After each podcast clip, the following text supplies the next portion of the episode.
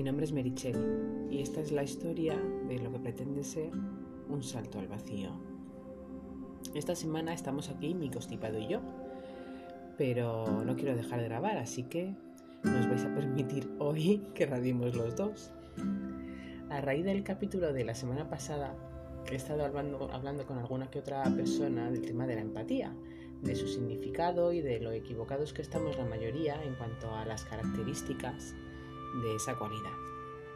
La mayoría nos describimos como personas empáticas, cuando lo que realmente somos es personas simpáticas que se ponen en el lugar del otro porque existe una relación o porque se comparte algo que nos invita a ponernos en sus zapatos, como coloquialmente se dice.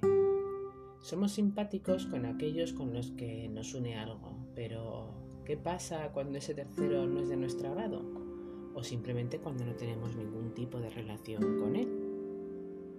Ser empático es tener la capacidad de ver de forma objetiva el mundo interior del otro, aun cuando no comulguemos con sus sentimientos o con sus pensamientos. Ser empático es tener el máximo respeto por lo que ese tercero nos dice e incluso ponerse en su lugar a pesar de lo que nosotros podamos pensar. Y desde ahí, ser capaz luego de disociarse, de separarse de esos sentimientos de la otra persona para salir sano esa relación que se haya creado, sea del tipo que sea. ¿Podrías ser empático con alguien que ha cometido un delito? ¿Con alguien que te expresa una ideología radicalmente distinta a la tuya? ¿O más sencillo? ¿O a lo mejor más complicado? No lo sé. Piensa en alguien que te caiga realmente mal. La persona que peor te caiga. ¿Podrías ser empático con esa persona? Hasta hace poco yo me creía la persona más simpática del mundo.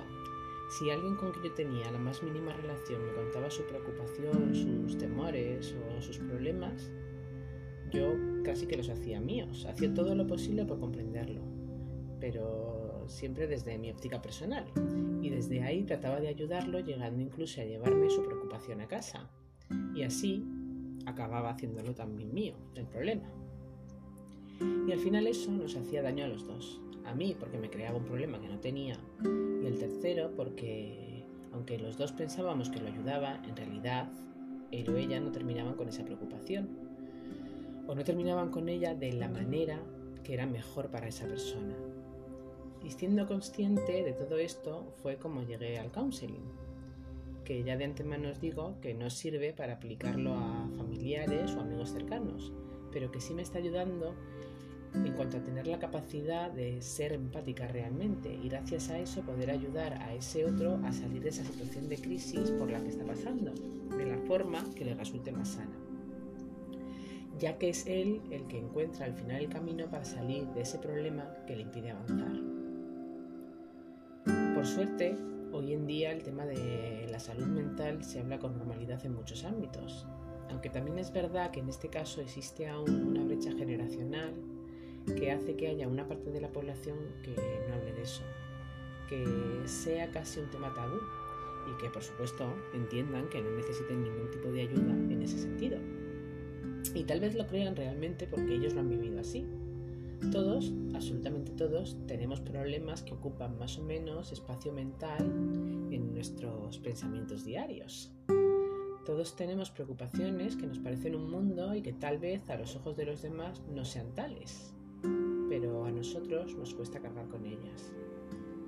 Tenemos esas preocupaciones, pero en muchos casos eso no significa que tengamos un, problema mental. Esa es la diferencia principal entre el counseling y cualquier terapia que influya en nuestra conducta. El counseling está orientado a personas sanas, personas que no tienen una patología previa o que incluso teniéndola no afecta a la parte sana de su mente. Personas que lo que tienen es una situación de crisis, un problema, una dificultad que no saben solucionar y que necesitan de la ayuda de un tercero para poder conseguir por sí mismos, de la manera que sea mejor para ellos, salir de esa situación de crisis no solo sano, sino con las facultades necesarias para afrontar solos más adelante esa misma situación si volviera a presentarse. Por eso me parece maravilloso este tipo de ayuda parece mejor que muchas otras terapias porque en primer lugar le da al que tiene la situación de crisis el protagonismo total. Mi compañera Sofía, de la que ya os he hablado y que es una crack en esto, lo definió de una forma maravillosa cuando dijo que el que ayuda, en el caso del counseling, apaga toda su luz para dársela al ayudado. Es maravilloso porque confía de forma plena en la persona, lo hace consciente de todas las cualidades que realmente tiene, aunque no sea capaz de verlas por sí mismo en un principio, y hace que salga más reforzado y con mayor confianza de esa situación. Lo hace conocedor de todas las armas que guarda en su interior para superar esa dificultad y al hacerlo consigue que pueda aplicarlas ya siempre y no crea una relación de dependencia entre el que ayuda y el ayudado, sino que este último sana esa parte dañada tomando conciencia de cómo hacerlo para no tener que volver a recurrir de nuevo a esa ayuda si se planteara más adelante una situación similar. Cuando una persona tiene de verdad un problema mental, una depresión, una ansiedad constante, cualquier tipo de patología que necesita ser tratada, ha de acudir a un profesional en ese campo, a un psicólogo, a un psiquiatra. Pero cuando una persona está sana y lo que tiene es una dificultad que no sabe superar por sí mismo, tal vez lo que necesita en primer lugar es escucharse. Saber cuál es exactamente esa dificultad y a partir de ahí encontrar los mecanismos para salir de ella por sí mismo. Porque la persona es perfectamente capaz de hacerlo. Tiene en su interior todas las capacidades necesarias para lograrlo Solo necesita que alguien lo acompañe para darle esa luz que tal vez en ese momento no es capaz de ver. ¿Quién no se ha sentido abrumado ante la pérdida de un ser querido? ¿Quién no tiene miedo ante la adicción de un hijo? ¿Quién no se ha sentido perdido ante un cambio de vida vital? Son situaciones mucho más cotidianas de lo que nosotros creemos y eso no significa que tengamos un problema mental. Sufrir duelo, sufrir un duelo es un problema mental, lo es sentirse tristeza ante la separación de unos padres. No hagamos un problema mayor donde solo hay una dificultad vital. En la mayoría de esos casos no hay un problema mental, hay una dificultad que no sabemos cómo superar, pero no porque no seamos capaces de hacerlo por nosotros mismos, sino porque no vemos claro el camino. Y tal vez con la ayuda de ese tercero empático que confía en nosotros plenamente, seamos capaces de ver el camino de salida al que recurrir a partir de ese momento si volvemos a vernos en esa situación. Por eso me parece tan especial esta forma de ayuda, porque al final las dos personas que trabajan esa relación salen fortalecidas de ella y salen mejores de lo que estaban inicialmente.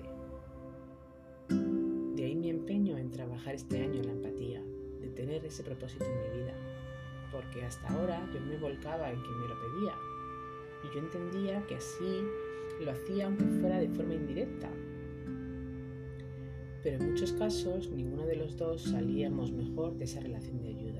Quizá en algunos momentos pensábamos que sí, que lo lográbamos, pero al cabo del tiempo yo veía que ese otro recaía, recaía en el mismo problema y no era capaz de remontar. Por eso quiero trabajar en esto, porque creo firmemente en la capacidad que tenemos todos, estando sanos, de superar estas situaciones. Creo que podemos ser mucho mejores solo que a veces necesitamos que alguien nos muestre el camino. Yo soy Merichel y esta es mi historia.